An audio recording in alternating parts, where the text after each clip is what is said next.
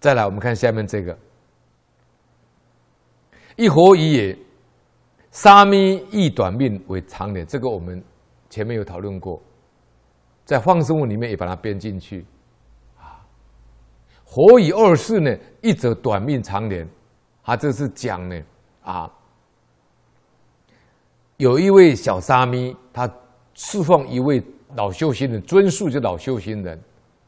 那么这位尊士呢，知道沙弥七天后就要死掉了，他就叫他回去看他父母，而且告诉他第八天以后才回来。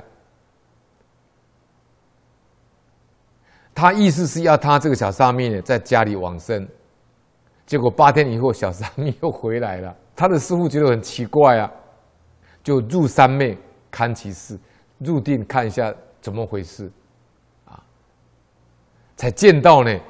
他这个小沙弥回家的路上，看到整群的蚂蚁被水所困。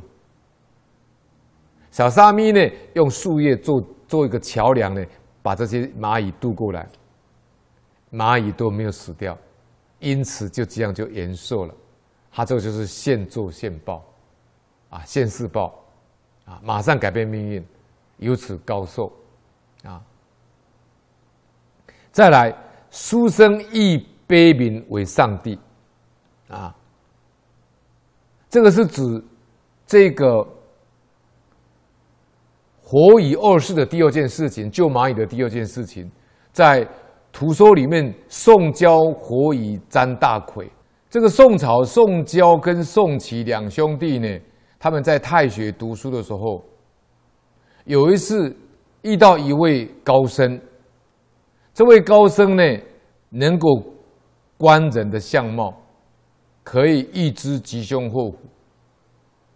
他就为他们两兄弟相命说了：“他说小宋呢，今科将高中状元；大宋虽登科甲，但名位不高。”啊。后来呢，有一次宋郊，宋郊是老大嘛，啊，宋郊到野外。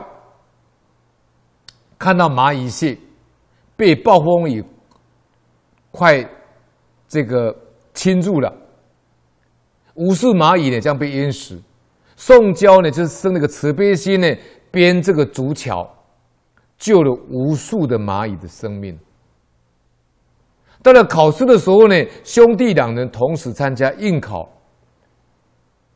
考完以后尚未放榜，又看到那一位高僧了。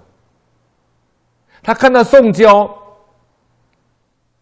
这位高僧说，很惊讶的说：“哎，先生，你的相貌已经变了，你一定有大阴德啊！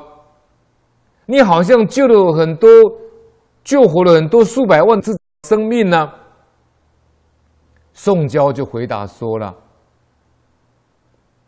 他说，贫儒哪有那个能力呢？就是我一个穷读书人，哪有这个能力呢？”这位高僧说。不是哦，凡是小动物都有生命哦。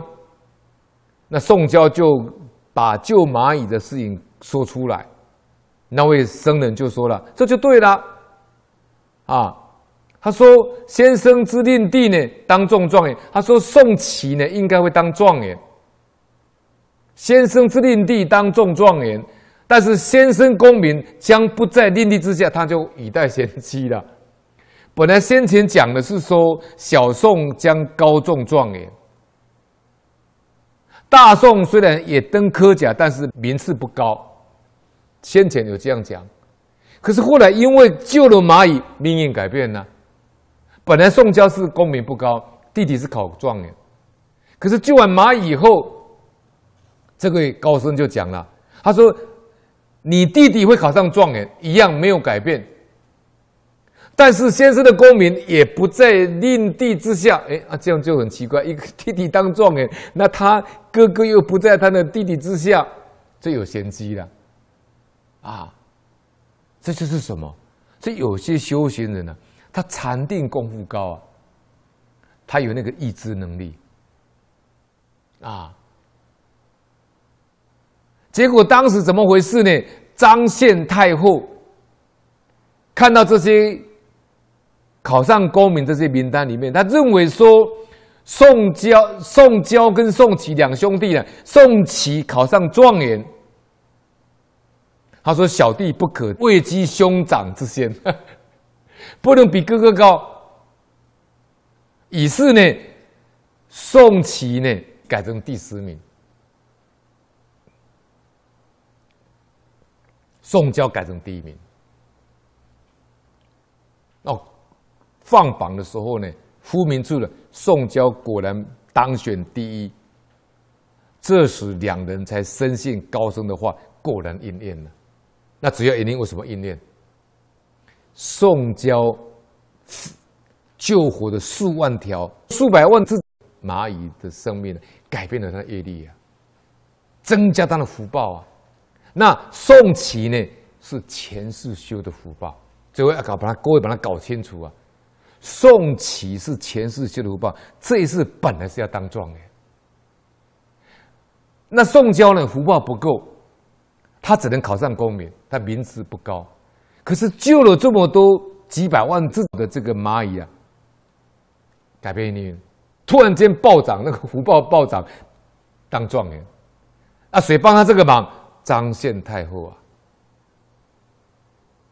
这缘呐，因缘果报啊，啊他有这个因，又碰到这个缘，那个缘就张献太后又把他改变了，所以他变成状元，啊，就被这个僧人啊料中了。这是啊救生得功名的故事啊。